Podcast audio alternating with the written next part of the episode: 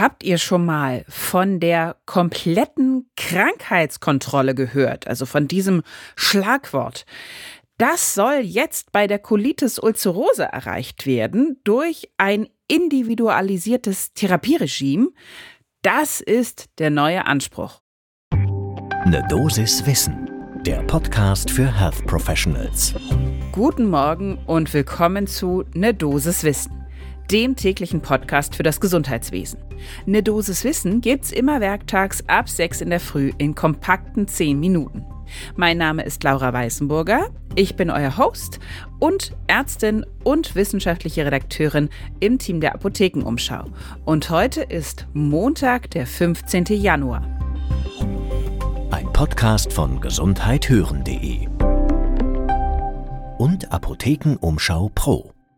Es geht heute also bei uns um die Colitis ulcerosa, denn die ist inzwischen besser denn je behandelbar. Und darüber haben wir uns ganz ausführlich mit unserem heutigen Experten unterhalten. Das ist Stefan Schreiber. Er ist Direktor der Klinik für Innere Medizin 1 am Universitätsklinikum Schleswig-Holstein in Kiel und einer der MitautorInnen der aktuellen S3-Linie zur Colitis ulcerosa.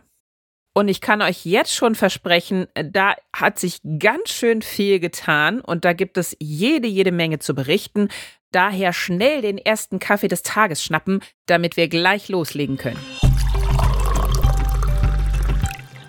Und im Schnelldurchlauf auch gleich so ein paar grundsätzliche Fakten zur Colitis ulcerosa, die gehörte, wozu gleich nochmal richtig chronisch entzündliche Darmerkrankung. Die andere berühmte ist ja der Morbus Crohn. Aber worin sich die Colitis ulcerosa eben unterscheidet, sie ist kontinuierlich in der Ausbreitung. Mukosale Entzündung beginnen meistens im Rektum und dann mit variabler Ausdehnung nach proximal. Wie gesagt, kontinuierlich. Ganz selten gibt es auch diese Ileitis, diese isolierte Entzündung des terminalen Iliums. Und natürlich Symptomatik, wiederkehrende Durchfälle, Darmblutungen, Koliken.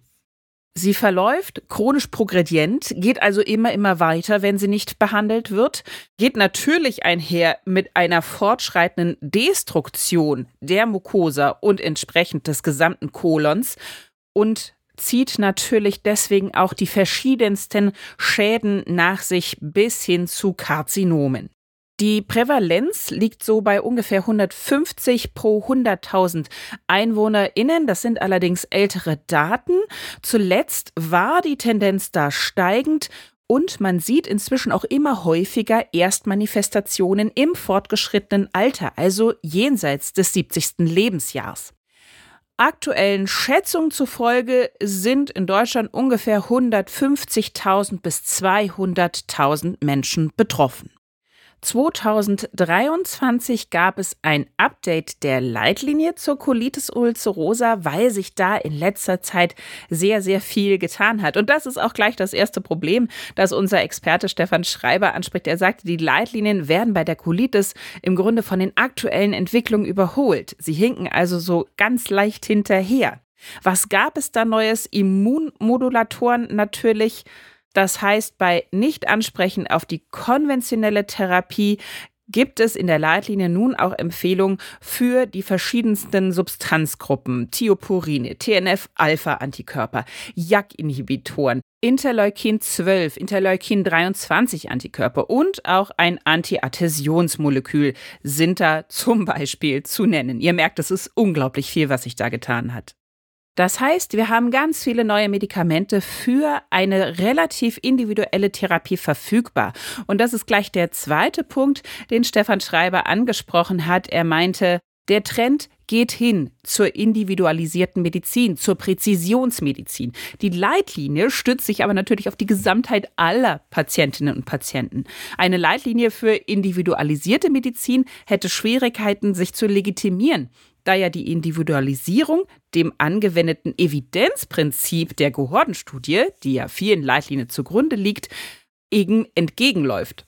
Und in der Minute, wo man anfängt, die Therapie Patienten individuell zu optimieren, verlassen sie den Boden der traditionellen Evidenzbewertung in der Leitlinie.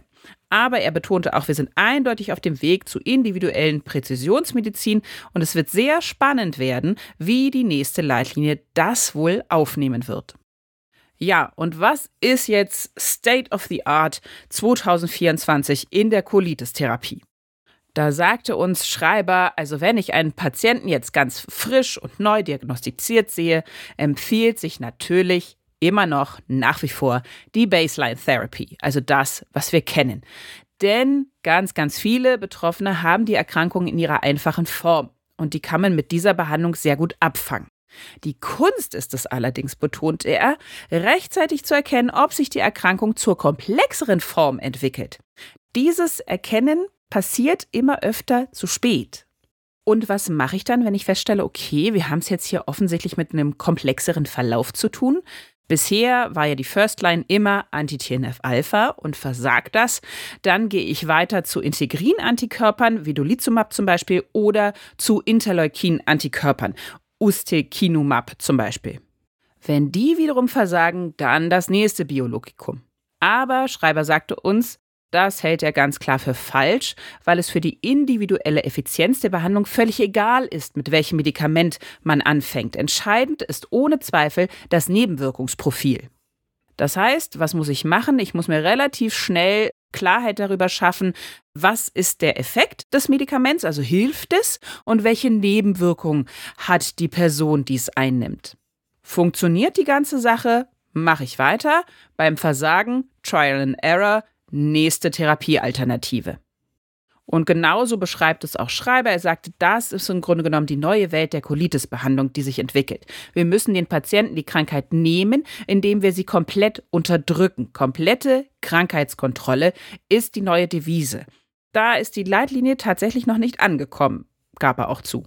Es gibt tatsächlich auch schon Daten dazu, wie häufig so ein Ausknipsen der Colitis funktioniert.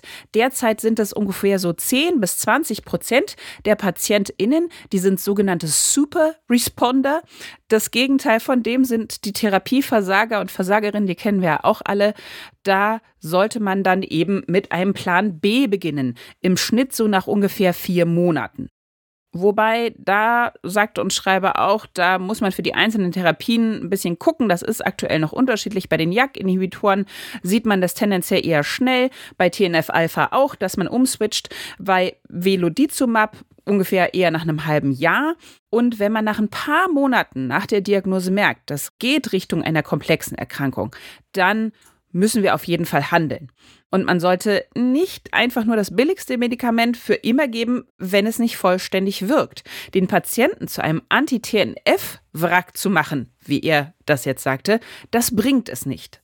Der Anspruch sollte sein, Mucosa, Entzündungsmarker, endoskopisch-histologische und klinische Parameter müssen im grünen Bereich sein. Wenn da nicht alle Regler auf grün gehen, dann gehe ich weiter und starte die nächste Medikation. Und dass das immer mehr werden, das zeigt die jüngste Entwicklung. Wir haben seit kurzem zwei ganze neue Wirkstoffklassen mit insgesamt sechs neuen Substanzen, die dazu gehören. Und die nächsten Kandidaten sind auch schon in der Phase 3 Studie angelangt. Und Schreiber war es sehr wichtig, nochmal zu betonen, weil Krankheitskontrolle das Ziel sein soll, dann können Sie nicht nur die billigsten Pfeile aus dem Köcher ziehen. Sparen lohnt sich nicht angesichts der Folgekosten beim nicht richtig therapierten Patienten. Notfalls kann man dann sogar, auch dazu gibt es inzwischen Daten, auf alte Therapieprinzipien zurückgehen, also quasi wieder sich umdrehen und den Weg nochmal beschreiten. Und die Auswahl, so betonte Schreiber auch, hängt natürlich auch davon ab, was so die Lebenssituationen der einzelnen Menschen sind. Ja, habe ich jetzt einen eher älteren Mann vor mir, dann muss ich eher gucken, okay, wie hoch ist das Infektionsrisiko? Möchte ich da wirklich mit Anti-TNF-Alpha raufgehen? Habe ich eventuell eine junge Frau, einen jungen Mann mit Kinderwunsch vor mir? Dann muss ich noch mal ganz anders schauen. Und das ist im Grunde genommen die Quintessenz von unserer heutigen Folge Eine Dosis Wissen. In der modernen Colitis-Therapie habe ich so viel Therapiemöglichkeiten, dass ich eine Krankheitskontrolle erreichen kann. Ich muss aber höchst individuell therapieren und deswegen ist es nötig, da viel auszuprobieren. Wenn ihr sagt, das war jetzt aber alles ganz schön viel und da gibt es so viele neue Entwicklungen und so vieles, erst das, dann das, dann vielleicht das. Keine Sorge, wir haben das alles für euch nochmal ein bisschen geordneter auf Instagram zusammengefasst. Da findet ihr Slides zum Abspeichern, zum Teilen und natürlich auch zum Liken. Schaut doch da einfach mal rein. Ein Podcast von gesundheithören.de und Apothekenumschau Pro.